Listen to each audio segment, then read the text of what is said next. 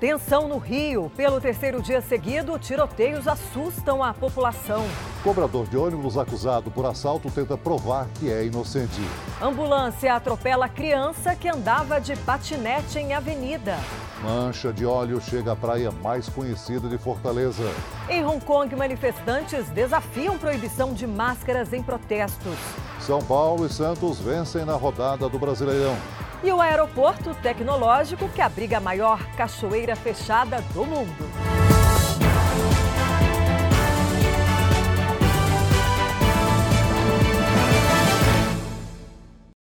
Oferecimento Bradesco. Experimente o futuro hoje.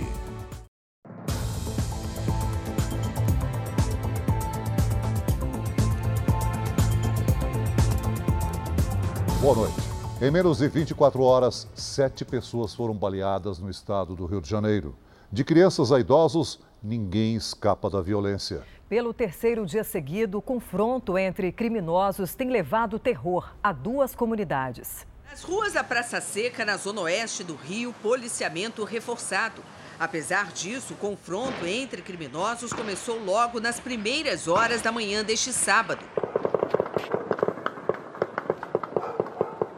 Os disparos atingiram a vitrine desta loja, que fica numa das principais ruas do bairro. Passageiros de um ônibus também se assustaram depois que o veículo foi atingido por uma bala perdida.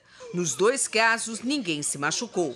Aqui na Praça Seca foi o terceiro dia de confronto. O conflito travado entre milicianos e traficantes tem deixado as ruas do bairro assim mais vazias. Uma rotina de violência que tem preocupado os moradores. Está todo mundo se mudando, com medo, entendeu? Não está tendo paz. A gente fica com cuidado porque não sabe como vão chegar em casa, naquele meio daquela guerra toda. Em outro ponto da cidade, no complexo do Chapadão, policiais foram atacados por traficantes hoje cedo. Na ação, um suspeito foi baleado.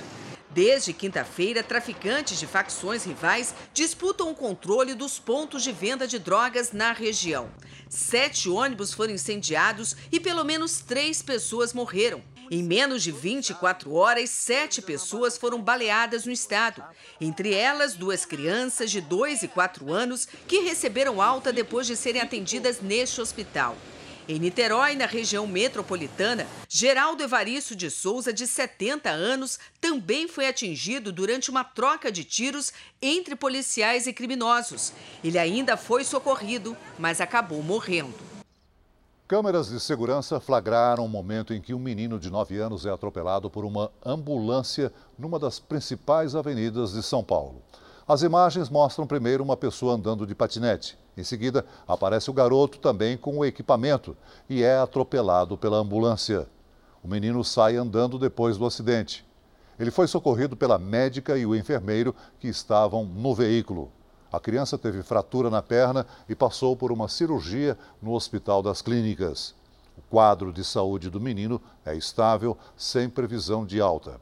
A empresa dona da ambulância diz que presta assistência à família e aguarda a apuração do caso. 5 de outubro é um dia difícil para a população de Janaúba, uma cidade de 70 mil habitantes no norte de Minas Gerais. Foi nesse dia, dois anos atrás, que um vigia provocou um incêndio numa creche. 14 pessoas morreram, a maioria crianças, e entre os sobreviventes, muitos ainda carregam as sequelas do ataque. Juan, de 7 anos, ainda luta para se recuperar. O menino teve um terço do corpo queimado e ficou mais de três meses no hospital. Foi difícil, né? Até hoje tem, a gente recorda, né? A gente como se fosse ontem. Para mim é como se fosse ontem, né? Letícia, mãe dos gêmeos de 7 anos que também estavam na creche no dia da tragédia. Emanuel escapou ileso, mas Tiago foi um dos últimos a receber alta. O sufoco que ele passou naquele dia, eu pensei que ele não ia sobreviver. Há exatos dois anos, o vigia Damião Soares dos Santos, de 50 anos, chegou à creche Gente Inocente, em Janaúba, norte de Minas, com um galão de gasolina na mochila. Espalhou o combustível no corpo e jogou nas pessoas em volta dele. Depois ateou fogo, causando a própria morte e também de 10 crianças e 3 professores. O ataque ainda deixou 58 feridos. Na época, 15 vítimas vieram para o Hospital João 23, em Belo Horizonte, especializado no tratamento a queimados. Quatro delas morreram e as outras 11 fazem tratamento lá em Janaúba, mas recebem acompanhamento daqui. Nessa fase agora, onde a pele já está toda cicatrizada, a gente faz o controle da cicatriz. Depende muito de fisioterapia, de terapia ocupacional e do uso né, da, das malhas compressivas, das placas de silicone, o que foi indicado pela fisioterapia. As vítimas enfrentam problemas financeiros. No ano passado foi criada a Associação de Vítimas da Tragédia. O presidente é Luiz Carlos, viúvo da professora Ellen de Abril, que morreu ajudando a salvar as crianças. A situação das famílias não, não são boas. Dependem de campanhas, de doações ainda. Outra situação que preocupa é o vencimento de um acordo entre o Ministério Público e a Prefeitura para o pagamento mensal de uma ajuda de custo às famílias. Se não houver renovação em dezembro, essas famílias é, estão desamparadas. A imagem da antiga creche Gente Inocente ficou para trás.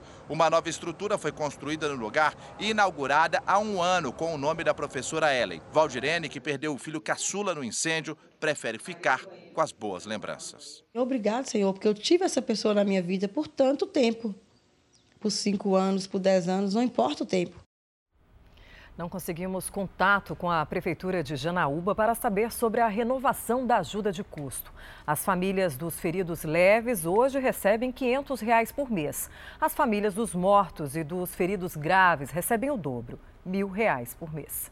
A praia mais conhecida de Fortaleza está imprópria para banho. É mais um efeito da mancha de petróleo de origem desconhecida que apareceu na costa de Pernambuco há um mês e se espalhou para todo o litoral do Nordeste. O levantamento mais recente do Instituto Brasileiro do Meio Ambiente diz que são 158 localidades afetadas pelo óleo. Em Aracaju, boias tentam conter o avanço da mancha na Praia da Coroa do Meio. Em Fortaleza, 8 quilômetros de faixa de areia foram limpos na sexta-feira. Mesmo assim, a principal praia da cidade, a Praia do Futuro, está imprópria para banho. O Jurandi não quis nem saber. Trouxe o filho para tomar banho de mar. Fazer o quê? Tem que ir para a praia, né? Só a única diversão final de semana. Turistas atentos às recomendações ficaram só na areia. Achamos bonito, gosto da praia, gosto do ambiente. Só não vou entrar na água. É um material que em contato com a pele vai provocar queimaduras e que a população deve evitar tomar banhos em locais em que se encontra esse tipo de material. Além da água, a areia da Praia de Fortaleza ainda apresenta manchas de óleo. Até o momento, não há registros de que peixes foram contaminados. Mas esse aqui apareceu morto e será levado para análise. Tanto a ingestão quanto o contato com o óleo afetam os animais marinhos. Pelo menos 14 foram atingidos, 10 morreram, a maioria tartarugas. Aqui no Ceará, morreram um bobo pequeno, um golfinho e uma tartaruga oliva. Outra tartaruga, resgatada da Praia do Futuro, sobreviveu. O trabalho inicial é estabilizar esse animal, hidratar, tentar dar uma boa, uma, uma boa, um bom suporte e depois fazer a limpeza e a remoção do óleo. Caso as pessoas encontrem animais oleados na praia, as pessoas não tentem limpar, né? Porque é muito difícil, é um procedimento delicado, pode causar, acabar causando mais danos ao animal do que ajudando.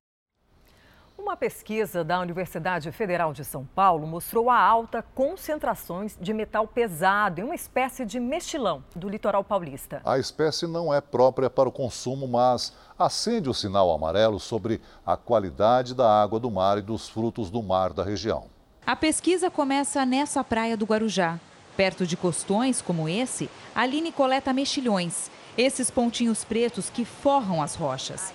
Durante uma hora, os moluscos ficam submersos em um balde. O que eu estou tentando entender é como é, a contaminação está interferindo na saúde desses mexilhões. Essa espécie de mexilhões não é consumida pelos seres humanos, mas também filtra a água e acumula partículas que estão presentes no mar. Ao analisar esses animais, os pesquisadores encontraram concentrações em altos níveis de metais pesados. Zinco e níquel foram os mais preocupantes. Nos níveis encontrados, são um risco para a saúde humana, porque o consumo de peixes e frutos do mar contaminados por esses metais pode causar intoxicação. Se a gente olhar com relação à concentração determinada pela Anvisa para consumo, esses mexilhões que a gente não consome é, para o zinco e para o níquel eles estão acima do que seria permitido. Mas isso é um indicativo que talvez outros organismos que estão nesse local possam estar acumulando também esses metais. Nas praias mais urbanizadas, como esta, que fica perto da rota de navios para o Porto de Santos, a concentração de metais foi maior. Tintas, questões industriais, é, do, é, esgoto, é, isso tudo está elevando o nível muito acima do nível natural que a gente encontraria no ambiente. Está na hora de nós pararmos e conversarmos mais seriamente sobre o que nós estamos fazendo no nosso ambiente, porque o que a gente dá para ele volta para nós.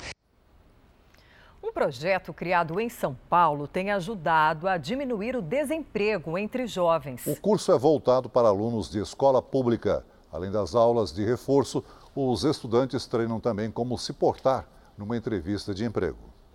O Felipe acabou de concluir o ensino médio e sonha com a carreira de engenharia.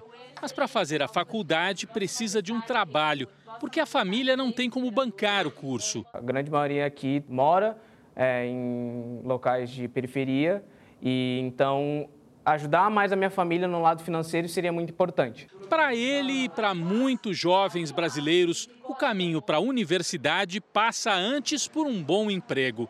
Só que isso não está fácil. O desemprego atinge mais de 12 milhões de brasileiros e é ainda mais grave entre os jovens. De cada quatro pessoas com idade entre 18 e 24 anos, uma está sem trabalho.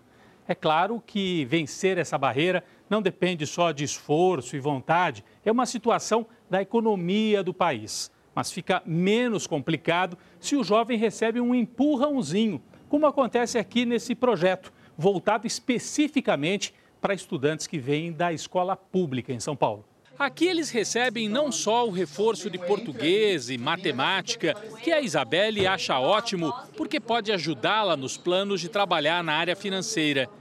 Os jovens também aprendem como estabelecer objetivos de carreira, o que esperar do mundo corporativo e treinam até como se portar numa entrevista de emprego. Desenvolver competências que nós mesmos já apresentamos, mas que não muito bem. Então, nós trazemos um senso analítico, um senso comunicativo, que nós não sabíamos que tínhamos, mas que a gente pode desenvolver. O projeto PROA existe há 12 anos e é bancado por um grupo de empresários. Eles passam por um arcabouço enorme de conhecimento, simulação de entrevista, conversas com profissionais. A gente simula aquele nervosismo que vai vir na prática antes para que eles estejam preparados. A cada semestre, 320 jovens passam por esse reforço na formação. Depois são encaminhados para a seleção em grandes empresas. A Andressa hoje é estagiária de direito numa companhia da área financeira em São Paulo. Fez o ensino médio na escola pública e achava que um emprego desses era algo distante. Você tinha uma boa escola? Olha, não era muito boa e é uma, uma discrepância muito grande. Eu já me imaginava estar em uma empresa grande, mas eu achava um sonho muito grande que eu só conseguiria chegar talvez aos 30, 40 anos. O treinamento de seis meses ajudou a encurtar as distâncias entre ela e o mercado de trabalho. Isabelle e Felipe apostam no mesmo caminho. Então eu tento visar no ano que vem um trabalho para 2021, uma faculdade no primeiro semestre. A vacina contra a raiva para cães e gatos está em falta em boa parte do país, o que prejudicou a campanha nacional de vacinação normalmente realizada em setembro. Em Belo Horizonte, alguns empresários se uniram para oferecer doses a preços populares.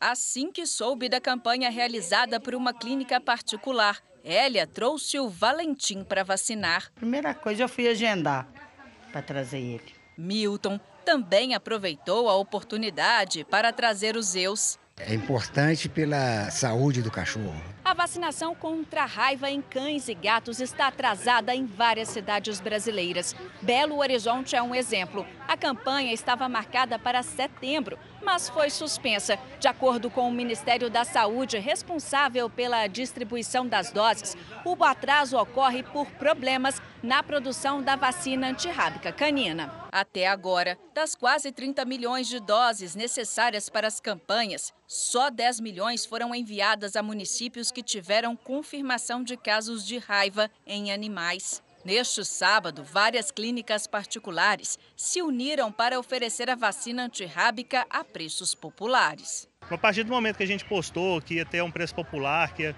ser bacana, foi surpreendente, a gente não esperava essa, essa repercussão toda. Tanto é que nós tivemos que correr atrás do laboratório para conseguir mais doses de vacina, para a gente conseguir manter o preço popular que a gente está fazendo. A raiva é uma doença transmitida por contato direto, através de mordidas, arranhões ou lambida de cães, gatos, nos humanos. Ela atinge o sistema nervoso central e pode levar à morte. Se porventura ele apresente uma exposição qualquer, uma arranhadura, uma mordedura de um animal que não é identificado como são, ele então começa imediatamente a fazer as suas vacinas e eventualmente até o soro, que já é, são os anticorpos prontos para facilitar a ação do organismo. Um projeto torna o teste de HIV mais acessível para a população de Florianópolis. A cidade está entre as capitais com o maior número de novos casos de AIDS. O pedido pode ser feito de forma anônima pela internet. Com a senha fornecida, a pessoa tem 48 horas para pegar o kit para o teste. O armário do projeto foi instalado na rodoviária de Florianópolis, um local de fácil acesso que funciona 24 horas. Lucas gostou da ideia e decidiu experimentar. Para quem está procurando ajuda, é muito mais fácil você fazer o teste assim do que você passar por um procedimentos que às vezes te constrange. O teste é simples e rápido. A própria pessoa pode fazer sozinha. Ele é um teste que a gente chama de fluido oral, que ele usa a saliva, né? A pessoa passa na gengiva, coloca num suporte com um líquido, aguarda 20 minutos e ela tem o resultado. Caso o resultado dê positivo, o kit também traz orientações sobre como agir. A pessoa deve procurar um posto de saúde onde fará um novo teste de confirmação. Também vai passar por exames e poderá começar o tratamento no mesmo dia. A iniciativa deve ajudar a atingir cerca de mil pessoas que seriam portadoras do vírus na cidade e ainda não sabem. Outras duas mil sabem, mas não estão em tratamento. Florianópolis é a segunda capital com a maior taxa de novos casos. Só perde para Porto Alegre. O fato é que nós temos um grande número de pessoas jovens e muito jovens se expondo ao risco. O uso de álcool e outras drogas, drogas sintéticas, muito precocemente. Eh, essas substâncias diminuem o senso de autoproteção e, com isso, essas pessoas acabam se expondo a relações sexuais sem preservativos. Expectativa alta no setor imobiliário. O lançamento de imóveis aumentou nos sete primeiros meses do ano. Sinal de que as construtoras estão acreditando na melhora da economia e no poder de compra dos brasileiros. Já pensou em ter um apartamento novo e prontinho para morar? Foi exatamente nisso que o Vitor e a Fabiana pensaram. Os noivos moram em São Paulo. Planejam comprar um imóvel e casar no ano que vem. A gente está vendo, a gente precisa ver qual é o valor para a gente ver o que, que a gente faz exatamente, quanto que a gente tem para dar de entrada. A gente precisa de um lugar para morar até antes de casar, né? E não faltam opções no mercado. De janeiro a julho, o número de lançamentos imobiliários cresceu 7,3% se comparado ao mesmo período no ano passado. Foram mais de 48 mil unidades no país. A gente procurando é, consegue encontrar bastante opções né, para caber no nosso bolso. As construtoras estão investindo em lançamentos. A gente está percebendo que tanto o consumidor final como os investidores eles estão voltando a ter a ter a criar credibilidade no mercado imobiliário e investir em imóveis, né? O momento de otimismo tem a ver com o cenário: queda na taxa de juros, preços mais estáveis dos imóveis e a retomada dos empregos aos poucos. São esses fatores que aumentam a confiança do consumidor para tirar um dinheiro guardado ou assumir um financiamento. É importante que a pessoa faça simulações para estar o mais consciente possível, afinal de contas, é um compromisso bastante longo para a vida da gente. O Fabiano está tentando sair do aluguel. Quer um apartamento para ele, a esposa e os dois filhos morarem logo, logo. Poderia para mudar até amanhã, não tem nenhum problema. Somente quatro em cada dez brasileiros com deficiência auditiva estão inseridos no mercado de trabalho. O principal entrave é a baixa escolaridade. José nasceu surdo e há oito anos trabalha como auxiliar de serviços gerais neste supermercado de Belém. É daqui que ele tira o sustento para a família dele o dinheiro para sustentar a, toda a família dele e a filha dele, que tem já 24 anos, foi daqui que ele tirou o sustento dela. A deficiência auditiva é apenas um detalhe aqui. O importante é que eles tratam bem os clientes, né? E, e a gente alcança um objetivo, né? São mais de 10 milhões de surdos no Brasil, mas apenas 37% deles estão inseridos no mercado de trabalho. Uma pesquisa revelou que a baixa qualificação tem sido o grande entrave para estes brasileiros conseguirem um emprego. Menos da metade deles tem apenas o ensino fundamental completo e pouco mais de 700 mil conseguem chegar a uma universidade. Eles não têm a escolaridade necessária para acessar algumas posições. A escola para receber um surdo, ela precisa ter um trabalho específico. O Flávio conseguiu fugir dessa estatística. Formado em letras, é dentro da sala de aula que ele divide tudo o que aprendeu. Ele comece, resolveu estudar para concurso, passou, fez uma pós-graduação também, foi correu atrás, né? Se esforçou, estudou, lutou para conseguir um salário melhor. Uma das alunas dele é a Paloma, que também sonha em dar novas oportunidades para outros surdos. Ela quer ensinar, ela quer ser professora para ensinar o surdo, para que ele possa se desenvolver melhor também. Você sabia que a joaninha, aquele inseto bem pequeno e colorido, pode ajudar a eliminar pragas? A ideia veio da França e está dando certo nas hortas e jardins de Belo Horizonte.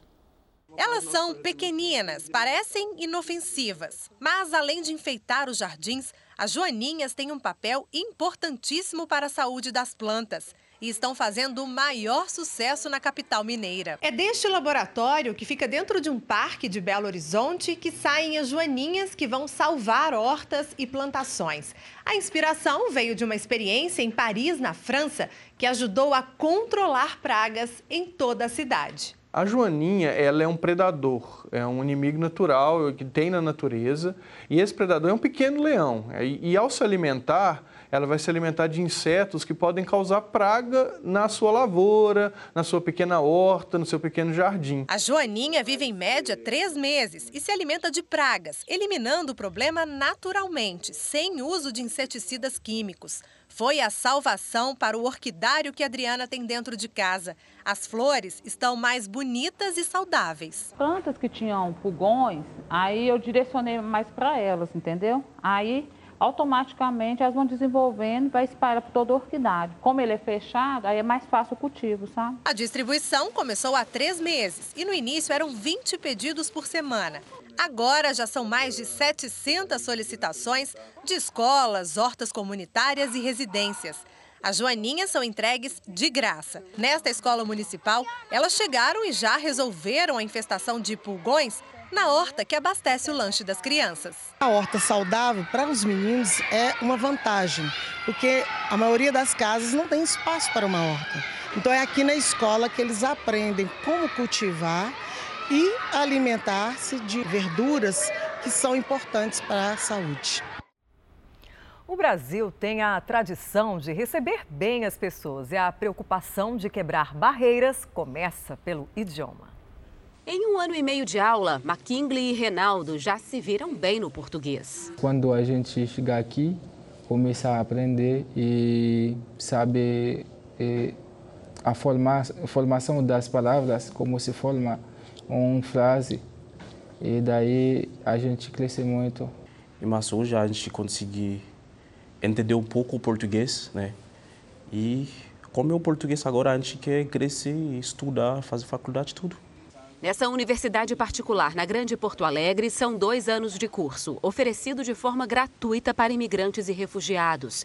Desde que a iniciativa começou em 2018, cerca de 100 alunos foram atendidos. Foi nos últimos 20 anos que o Brasil virou destino para haitianos, africanos, sírios e, mais recentemente, os venezuelanos. Eles encontram aqui oportunidades para recomeçar as vidas depois de guerras civis, catástrofes climáticas e crises políticas e econômicas. Só que a maior parte chega sem falar o português, o que dificulta muito a inserção no mercado de trabalho. O ensino público do nosso idioma a imigrantes segue escasso no Brasil. É oferecido em apenas 48 municípios de 11 estados, a maior parte no Rio Grande do Sul. Roraima, porta de entrada de venezuelanos, não tem nenhum curso. O Amazonas tem um no interior e o único no Rio de Janeiro está na capital. A formação profissional também fica muito prejudicada com isso, porque tem relatos aqui, inclusive deles, que é muito difícil no ambiente de trabalho, muitas vezes, entender o que, que o seu chefe, o superior, está pedindo, né? está tentando falar para eles.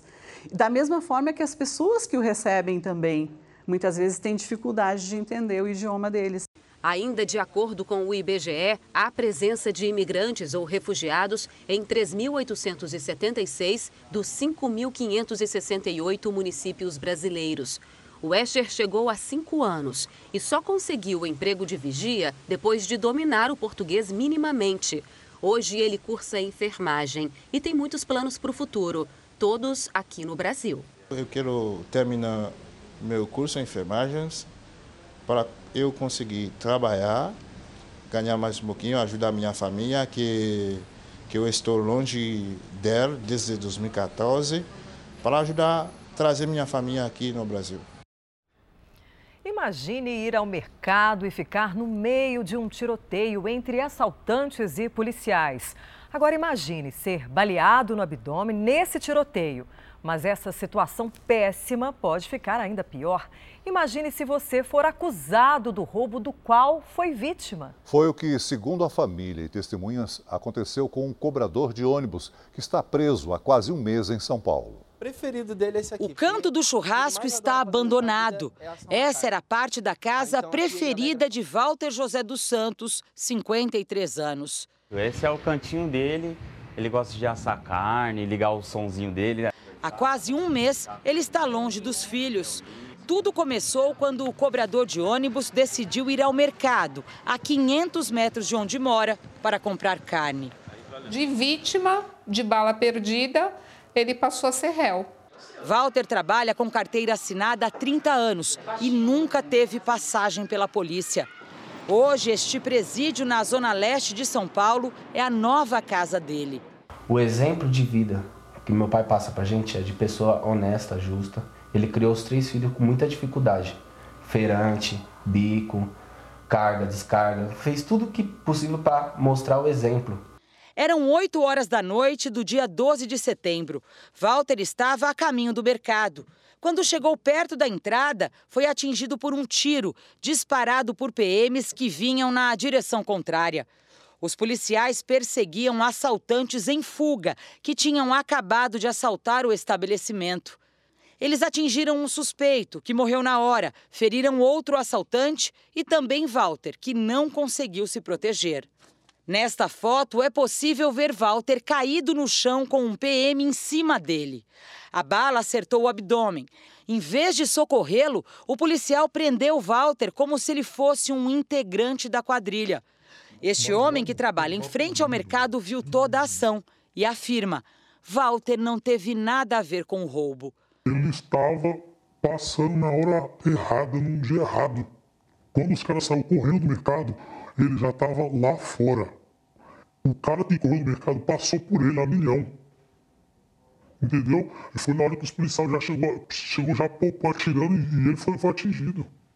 Esta cliente do supermercado estava fazendo compras no momento do crime. Ela também é enfática. O cobrador não era um dos assaltantes. Eu só vi ele na hora que saímos lá fora, que ele estava baleado, mas em nenhum momento ele estava lá dentro do mercado. E você viu todos os assaltantes? Vi os três. Mas por que, de cliente e vítima, Walter passou a ser suspeito? Logo depois do crime, policiais militares vieram até aqui o mercado e mostraram aos funcionários uma foto de Walter. Disseram que prenderam o cobrador de ônibus em fuga com um revólver e parte do dinheiro do assalto. Sob tensão, quatro funcionários afirmaram no depoimento que Walter seria um dos assaltantes. Mas agora eles voltaram atrás. Os funcionários do mercado tentaram reparar o erro. Eles disseram que fizeram a afirmação no momento de estresse e que não reconhecem Walter como integrante da quadrilha. Com medo, não querem gravar entrevista. mas se dispuseram a prestar um novo depoimento. A defesa de Walter fez o pedido ao delegado que cuida do caso, mas ele disse que o inquérito já foi concluído e que agora só a justiça pode dar liberdade ao trabalhador. Meu pai ele se encontra numa situação muito debilitada, porque ele tem muito problema nas pernas de má circulação, ele é obeso, ele tem problema no coração também. O cobrador de ônibus nem teve a chance de se defender. Hospitalizado, ele não foi ouvido num primeiro momento. Já os dois assaltantes, que foram presos em flagrante, confessaram o crime e negaram conhecer Walter. A audiência só foi marcada para janeiro, dia 6 de janeiro do ano que vem. E tem um inocente preso, um trabalhador, ele não consegue nem andar, que dirá correr, como alega a polícia que o fez, né? A suspeita da família é que os PMs tentaram encobrir o erro de terem atingido um trabalhador no meio da rua durante uma perseguição. Eu não consigo imaginar meu pai naquele lugar, sofrendo daquele jeito. O Tribunal de Justiça de São Paulo informou que não se manifesta sobre questões processuais em andamento. A Secretaria de Administração Penitenciária disse que, pelo fato de ser fim de semana, não é possível responder sobre as condições às quais Walter está preso. Já a Secretaria de Segurança Pública informou que a Polícia Civil analisou as versões apresentadas, fez a prisão em flagrante e que agora o processo foi encaminhado à Justiça. O Vaticano aceitou o pedido de renúncia de um bispo católico da Nova Zelândia. Ele foi acusado por abuso sexual. O anúncio foi feito pelo cardeal-chefe da Igreja Católica no país. O bispo Charles Drennan, de 59 anos, supervisionava uma diocese da Nova Zelândia e renunciou ao cargo após uma mulher dar início a investigações independentes contra ele. A vítima acusa o padre de comportamento inaceitável de natureza sexual e pediu que os detalhes da denúncia permaneçam em sigilo. Charles Drennan trabalhou durante sete anos na Secretaria de Estado do Vaticano e foi nomeado bispo em 2011. Manifestantes voltaram a tomar as ruas de Hong Kong, desafiando a lei que proíbe o uso de máscaras em protestos. A medida começou a valer hoje. Além das marchas com guarda-chuvas, que se tornaram uma marca dos protestos, os manifestantes, muitos deles mascarados, formaram uma corrente humana para pedir democracia. Eles também lotaram um shopping center para exigir a renúncia da chefe do executivo, Carrie Lam. O protesto tem afetado a economia local. Hoje, metrôs permaneceram fechados, assim como lojas e supermercados. Os serviços foram suspensos após uma noite marcada por violência. A alta comissária da ONU, Michelle Bachelet, pediu uma investigação independente sobre a repressão nos protestos. O governo de Hong Kong diz que a violência é alimentada pelos manifestantes. A Coreia do Norte interrompeu as negociações nucleares com o governo americano. As delegações dos dois países se reuniram hoje em Estocolmo, na Suécia, para tentar retomar o diálogo sobre o fim das armas nucleares do regime coreano. Um porta-voz de Pyongyang disse que os Estados Unidos não cumpriram com as expectativas e as conversas não tiveram nenhum progresso. Na última quarta-feira, a Coreia do Norte testou com sucesso um novo míssil balístico lançado de um submarino. Veja os destaques do próximo Domingo Espetacular com o Eduardo Ribeiro. Chupeta ou dedo? A polêmica que nunca acaba. Qual é o melhor para o seu bebê? E por falar neles, vamos saber como foi a primeira semana dos quadrijapas? Os quadrigêmeos que têm até rede social. Você já imaginou navegar sem sair de casa? Nossa equipe veio conhecer esta mansão flutuante. A gente vai explicar como isso é possível amanhã, no Domingo Espetacular, logo depois do Faro. Até lá! E veja a seguir: pesquisadores defendem que o leite materno de mães acima do peso ajuda a prevenir a obesidade infantil. E ainda os gols do Campeonato Brasileiro. São Paulo ganhou do Fortaleza e o Santos venceu o Vasco com um golaço de Thailson. O jovem estreou neste sábado como profissional.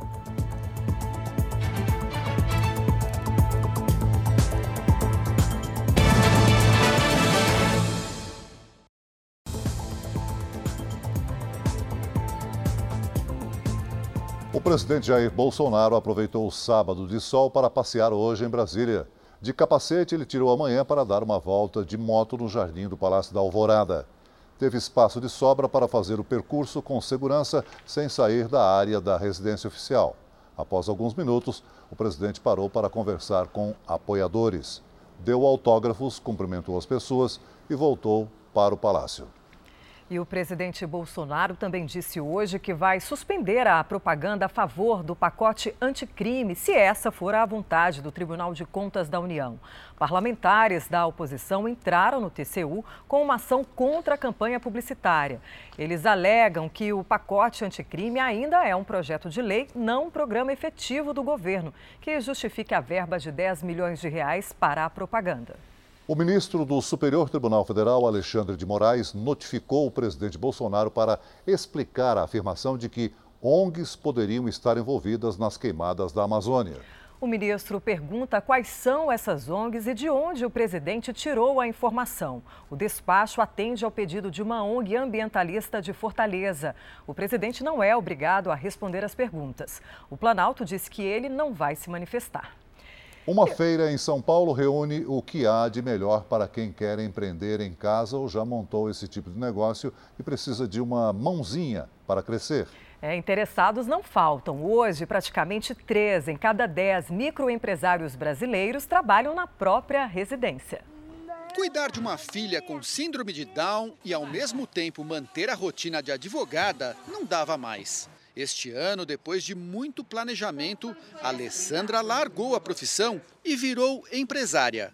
Criou uma marca de roupas para crianças como a Helena, que é a modelo da grife. As crianças com síndrome de Down, é, elas são mais, vamos dizer, musculatura mais frágil, são mais molinhas. Então é difícil, não pode ter um botão, ela, a coordenação motora fina é mais difícil. O carro-chefe são as camisetas, mais padrão batinha, o short saia e a leg. Então ela tem uma cintura mais ampla, uma perna mais ampla que a criança possa colocar sozinha e ter autonomia, se vestir sozinha. Desde que abriu a empresa, a casa da Alessandra se transformou completamente. Os armários do quarto viraram estoque. Este canto da varanda se transformou em escritório. E aqui nesse sofá, o provador. E neste outro canto, o showroom, com as peças que ela já criou. Essa tem sido uma tendência. Quase 2 milhões e meio de brasileiros tem empresa dentro da própria casa. Esta feira para empreendedores em São Paulo deve atrair 150 mil pessoas neste fim de semana. Há uma área exclusiva, com cursos e palestras para quem toca o negócio de casa. As dicas que a gente ouve aqui é super importante. Quase 30% das microempresas brasileiras funcionam na casa do proprietário. É um dos maiores problemas da mortalidade dos empreendedores de necessidade, que são aqueles que estão abrindo negócio por necessidade, é falta de planejamento e gerenciamento de fluxo de caixa. Falta uma orientação. A Alessandra acha que acertou ao apostar num segmento com pouca concorrência, mas sente que é hora de buscar ajuda. A gente está sentindo a necessidade de a gente ter um apoio profissional, saber procurar um fornecedor melhor, é, de repente negociar um prazo melhor, coisa que a gente não tem know-how, né? Estamos começando. O leite materno de mães acima do peso é um importante aliado para prevenir a obesidade infantil. Essa é a conclusão de um estudo de pesquisadores brasileiros. O colostro, aquele líquido produzido nos primeiros dias pós-parto, é rico num hormônio conhecido por controlar a saciedade. O aleitamento materno é uma recomendação da Organização Mundial de Saúde.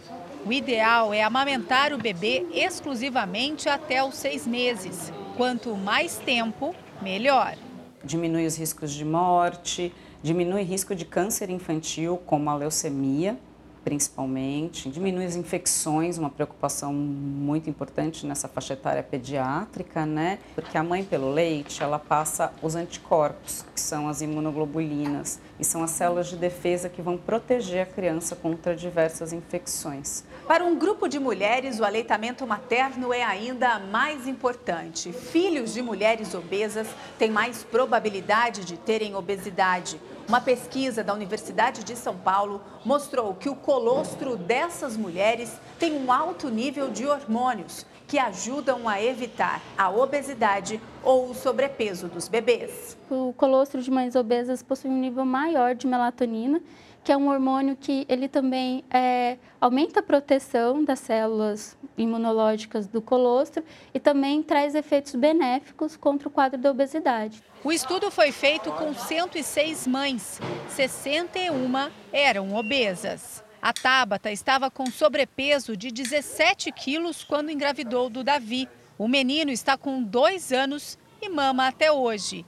E até agora, sem problemas com a balança. Ele é uma criança bem saudável, está chegando aos dois anos sem ter que ir no médico, sem tomar muita medicação. Então, assim, eu sou muito grata ao desenvolvimento mental, físico que ele teve até agora. A equipe do Câmara Record ganhou o Prêmio de Excelência Jornalística 2019 pela denúncia do trabalho análogo à escravidão na floresta amazônica. Essa é uma das maiores premiações jornalísticas das Américas, concedida pela Sociedade Interamericana de Imprensa.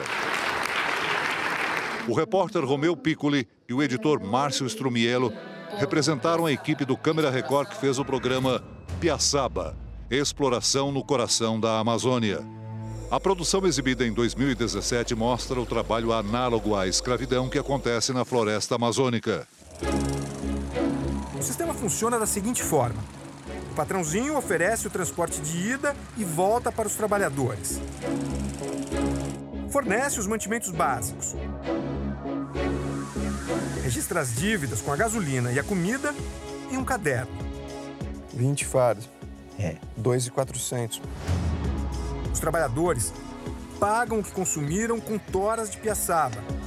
Eu passei sete meses aqui, que com dívida de 600 reais. O documentário venceu na categoria Direitos Humanos e Serviços à Comunidade. Piaçaba, Piaçaba bendita, Deus te dê muitas babas pro caboclo te aparar.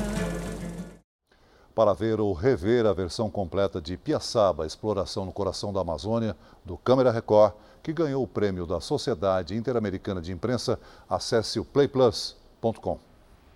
Campeonato Brasileiro Santos foi ao Rio de Janeiro enfrentar o Vasco e venceu. Apesar do sol forte, não faltou empolgação em São Januário. E jogando em casa, o Vasco foi para cima. Primeiro com bola na trave, depois, Rossi foi derrubado pelo goleiro do Santos. Pênalti marcado, mas a cobrança de Rossi parou nas mãos de Everson. No começo do segundo tempo, Thailson, de apenas 20 anos, fez um golaço na estreia como profissional com a camisa do Santos. O time carioca tentou reagir, mas as chances não se transformavam em gol. Com a expulsão de Evandro em lance revisto pelo VAR, o Santos ficou com um a menos e, mesmo assim, manteve o placar. Com a vitória, o Santos segue na terceira posição do Campeonato Brasileiro. Agora, ainda mais perto do Palmeiras, que é o segundo colocado e o próximo adversário do Peixe na competição. Jogando no Pacaembu, São Paulo venceu Fortaleza de Rogério Ceni. Um bandeirão do tamanho da idolatria. O agora rival Rogério Ceni foi recebido pela torcida São Paulina como nos velhos tempos de goleiro. É a retribuição que um, que um torcedor um jogador que eu acho que honrou a camisa do, do São Paulo durante tantos anos. Mas amigos, amigos, negócios à parte. E nessa cobrança de falta, Pablo, de cabeça, abriu o placar para o São Paulo. Se o Fortaleza ainda não ameaçava, foram as Vespas que resolveram atacar e foram para cima do Daniel Alves na bandeira do escanteio. O jogo foi paralisado para a retirada do enxame. Depois disso, o Fortaleza rondou a área São Paulina até Gabriel Dias ser derrubado por Reinaldo. Pênalti que o Wellington Paulista cobrou para deixar tudo igual. No segundo tempo, o técnico Fernando Diniz colocou Igor Gomes no lugar do veterano Juan Fran.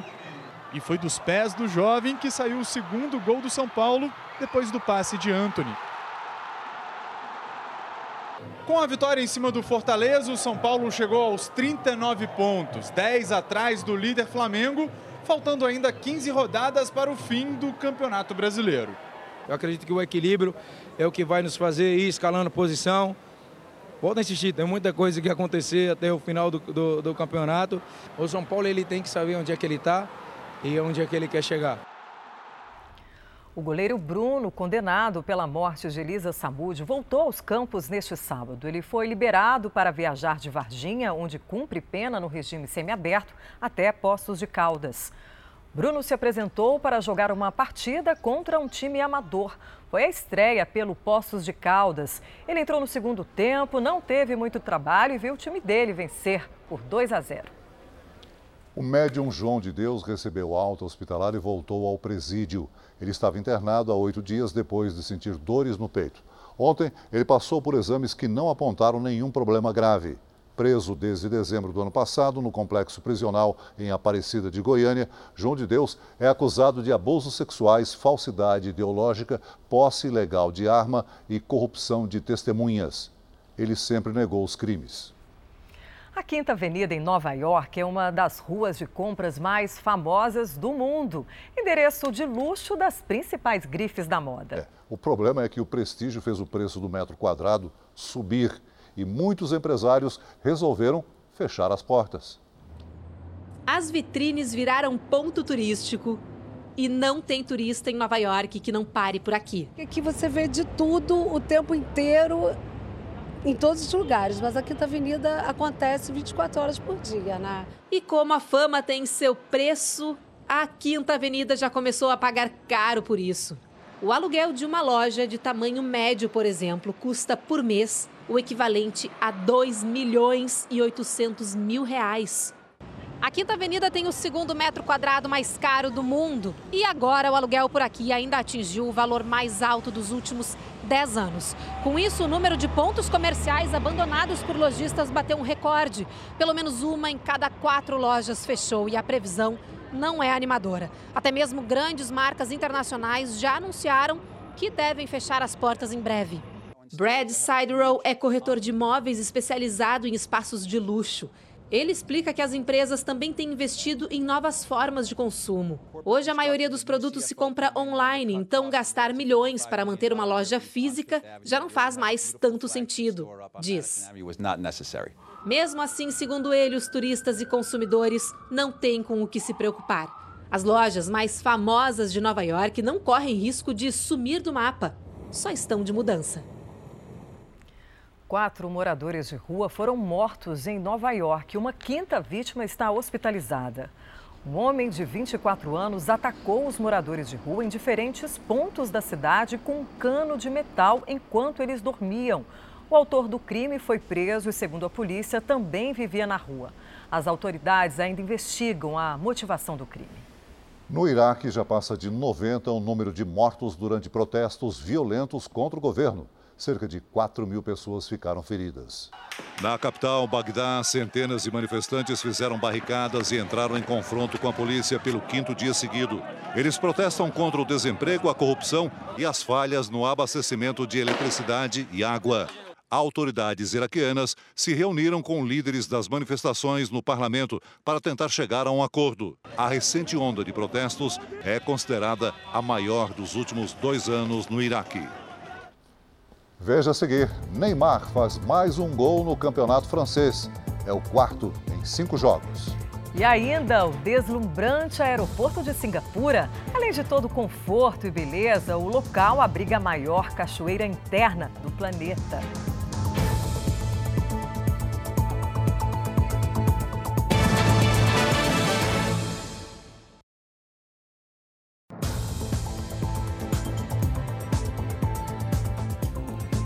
Uma pesquisa americana revelou que um em cada cinco universitários sofre com a chamada Síndrome do Impostor. O nome é complicado, mas a explicação é relativamente simples. É quando alguém desiste por medo de não conseguir realizar alguma tarefa. Você já desistiu de algo por medo de não conseguir fazer? Sim, que eu achei que eu não era capaz de fazer aquilo. Já sim, na faculdade. Esse receio é mais comum do que parece. Tem até nome. É chamado de Síndrome do Impostor, uma desordem psicológica. Falta de confiança em si mesma, denota uma baixa autoestima, ela está sempre se autoexigindo cada vez mais. Tudo que ela faz, ela acha que não fez o suficiente, que ela poderia ter feito melhor. Um estudo feito por uma universidade americana mostrou que essa condição é cada vez mais comum, principalmente entre os estudantes. De acordo com a pesquisa, um em cada cinco universitários sofre com a síndrome do impostor. Para essas pessoas, o desafio é diário, já que na maioria das vezes o estudante acaba desistindo dos estudos simplesmente por acreditar que não é capaz. Foi o que aconteceu com a Alexia. Prestes a se formar, ela trancou a faculdade porque não achava que o trabalho de conclusão estava bom. Não recebia críticas, mas eu achava que não estava bom o suficiente. E teve uma hora que eu falei, não vai ficar como eu quero que, que fique. E aí eu acabei desistindo. O incentivo da família foi essencial para que ela seguisse em frente. Foi um período bem difícil, eu tive crise de ansiedade, fui parar no hospital por causa disso. Então, assim, acaba a gente se sabota e acaba externando também.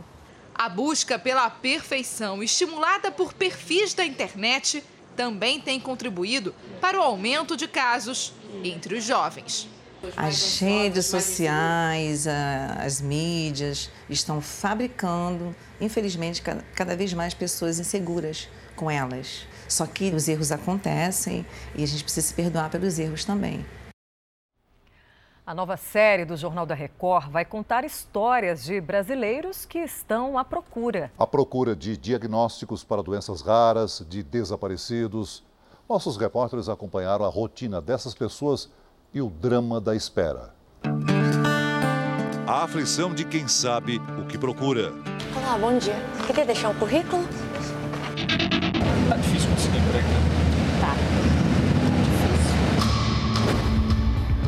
A incerteza do reencontro. O filho de Sandro desapareceu há quase dois anos. A perda é muito dolorosa, né? Mas a, a incerteza é pior. A procura pela cura. A angústia de não saber exatamente a doença que o Luan tem. Parece uma eternidade. A maior operação de resgate do país. Mais de 250 dias seguidos de buscas em Brumadinho. Ficar aqui até achar o último. Até consolar a última vítima, a última família. Histórias diferentes, mas com o mesmo propósito. Colocar um ponto final na procura. Na nova série especial do Jornal da Record. De Campo Grande, Mato Grosso do Sul, chega a história de um menino talentoso que transformou um hobby em fonte de renda com a ajuda da internet. Os lápis coloridos estão sempre sobre a mesa da cozinha, onde Kaique deixa fluir a criatividade. O menino é apaixonado por desenhos. Quem só sabia que eu desenhava era os alunos da sala e a, e a minha família. Agora todo mundo sabe. Sabe. Para ganhar dinheiro, o menino decidiu vender as obras de arte que nascem na cozinha de casa. Cada uma pelo singelo valor de R$ 1,50. O portão simples virou a galeria e logo chamou a atenção do vizinho, que decidiu dar uma forcinha ao projeto. Bastou postar o feito nas redes sociais para a novidade logo se espalhar. A divulgação pela internet deu tão certo que hoje vem gente da cidade inteira comprar os desenhos do menino Kaique. As pessoas chegam aqui no portão, escolhem a melhor imagem e levam para casa. Meu esposo ama esse desenho, então aí eu vou comprar para levar para ele. Eu tirei a foto e publiquei, na intenção de que esses meus amigos vissem e quisessem talvez ajudar, né, comprar algum desenho dele, trocar uma ideia. E aí aconteceu tudo o que aconteceu. Com o dinheiro da venda dos desenhos, Kaique comprou essa calça jeans e um par de calçados para o irmão caçula. E não para por aí. Dividiu com o pai a despesa do botijão de gás, que há meses estava em falta na casa. A mãe ficou surpresa com a atitude do filho. Eu falei, poxa, né, tão jovem, tanta coisa para fazer, né? Mas não, quis ajudar em casa, né? Quis, né, comprar o gás para casa, né? Muito orgulhosa do meu filho, ele é muito, muito lindo, muito maravilhoso. Pescadores de Pernambuco estão mudando os hábitos. Além de buscar os peixes, se preocupam agora com a sustentabilidade e a preservação do meio ambiente. A experiência no concerto da rede de pesca, seu Mário, de 67 anos, aprendeu com o avô. Pescador em Tamandaré, litoral sul pernambucano, ele conhece como ninguém essas águas. Uma vida dedicada à pesca que ele percebe que não é mais a mesma. Antigamente era melhor, porque não tinha muito mergulho, aí a pesca era melhor, a comunidade era menos, aí aparecia mais peixe. A pesca desordenada de décadas atrás causou impactos sentidos até hoje. Mas o bom é que a preocupação com o meio ambiente começa a mudar essa realidade. A pesca passou a ser artesanal, aquela que segue regras de cuidados com a preservação da natureza. A gente fazia do jeito que a gente queria fazer. Hoje em dia a gente tem manejamento, faz projeto, a turma vem e explica a gente que não pode fazer isso, isso não pode fazer isso. No Brasil, são 1 milhão e 200 mil pescadores artesanais. Eles são os responsáveis por 60% da pesca nacional, resultando em uma produção de mais de 500 mil toneladas por ano. Só aqui em Tamandaré, são cerca de 12 quilômetros de praia utilizados pelos pescadores para a pesca artesanal. Todos os dias, eles vão para o mar não só à procura do sustento das famílias, mas também com a ideia de preservar o meio ambiente, seja orientando os demais pescadores, como também os turistas. Quando eles acham um coral bonito, eles querem levar para casa. Mesmo a gente dizendo que o coral, aquele pé de coral está morto, eles pensam que não serve de nada. Cada buraquinho daquele que, tem o coral, que o coral tem serve de uma, uma moradia para um peixe, para um caranguejo. Tamandaré fica na área de proteção ambiental Costa dos Corais, a maior unidade de conservação federal marinha costeira do Brasil. São cerca de 120 quilômetros de praias e mangues entre os estados de Pernambuco e Alagoas. Pescar nesta extensão é proibido. Os fiscais são os próprios pescadores. Se pesca aleatoriamente, sem nenhuma regulamentação, então a tendência é a escassez cada vez mais aumentar. E a gente não quer isso, a gente quer que os pescadores estejam sustentabilizados com suas famílias. É a natureza voltando ao ciclo normal. E voltamos a falar do Campeonato Brasileiro. Nesse momento, o Inter vai batendo o Cruzeiro no Mineirão por 1 a 0. Em Porto Alegre, Grêmio e Corinthians não saíram do 0 a 0 e em Salvador, o Atlético Paranaense venceu o Bahia por 2 a 1. Futebol internacional. O goleiro da seleção da França sofre uma grave lesão e Neymar faz mais um gol e vai selando a paz com a torcida. Líder absoluto do campeonato francês, o Paris Saint-Germain derrotou o Angers. Neymar participou da jogada do segundo gol marcado pelo argentino Icardi e nos minutos finais driblou o goleiro e fechou a goleada por 4 a 0. Este foi o quarto gol do craque brasileiro em cinco jogos na competição. Na Inglaterra, o francês Loris sofreu uma grave lesão. O goleiro do Tottenham caiu de mau jeito após deixar a bola escapar e deslocou o cotovelo. Loris ficará pelo menos dois meses sem jogar. O Tottenham acabou perdendo a partida para o Brighton por 3 a 0 seis elefantes morreram em uma cachoeira em um parque nacional na Tailândia.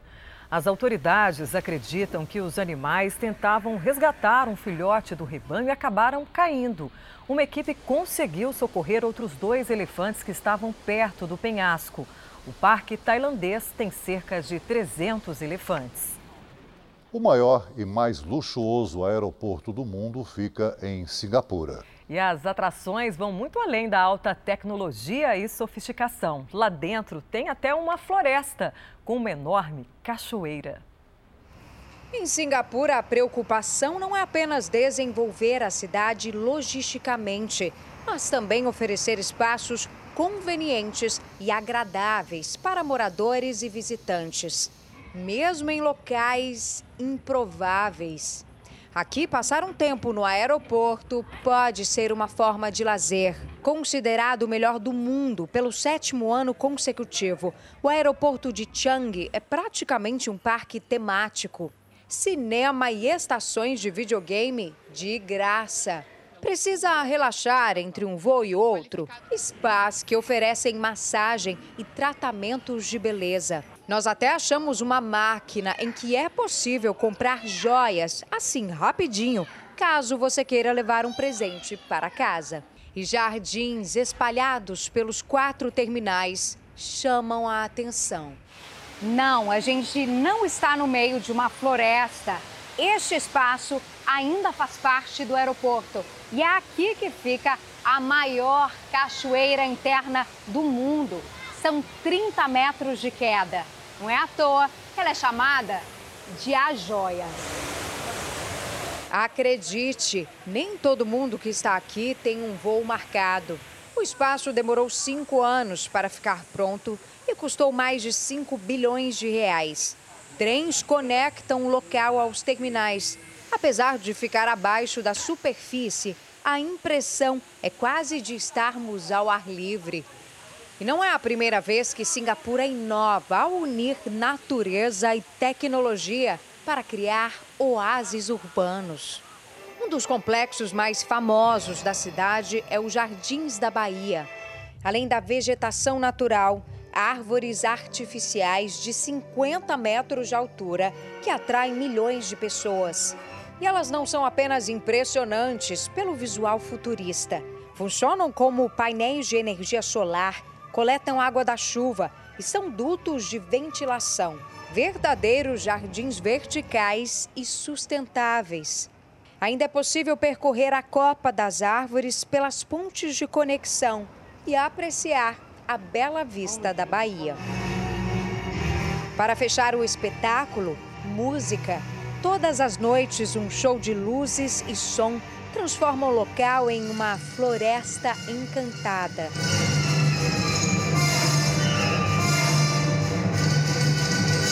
O garotinho da Rússia ficou impressionado. Nunca tinha presenciado algo assim. Foi o espetáculo mais incrível que já vi. Conhecida como a capital verde da Ásia, talvez seja mais do que isso. Singapura é multicolorida.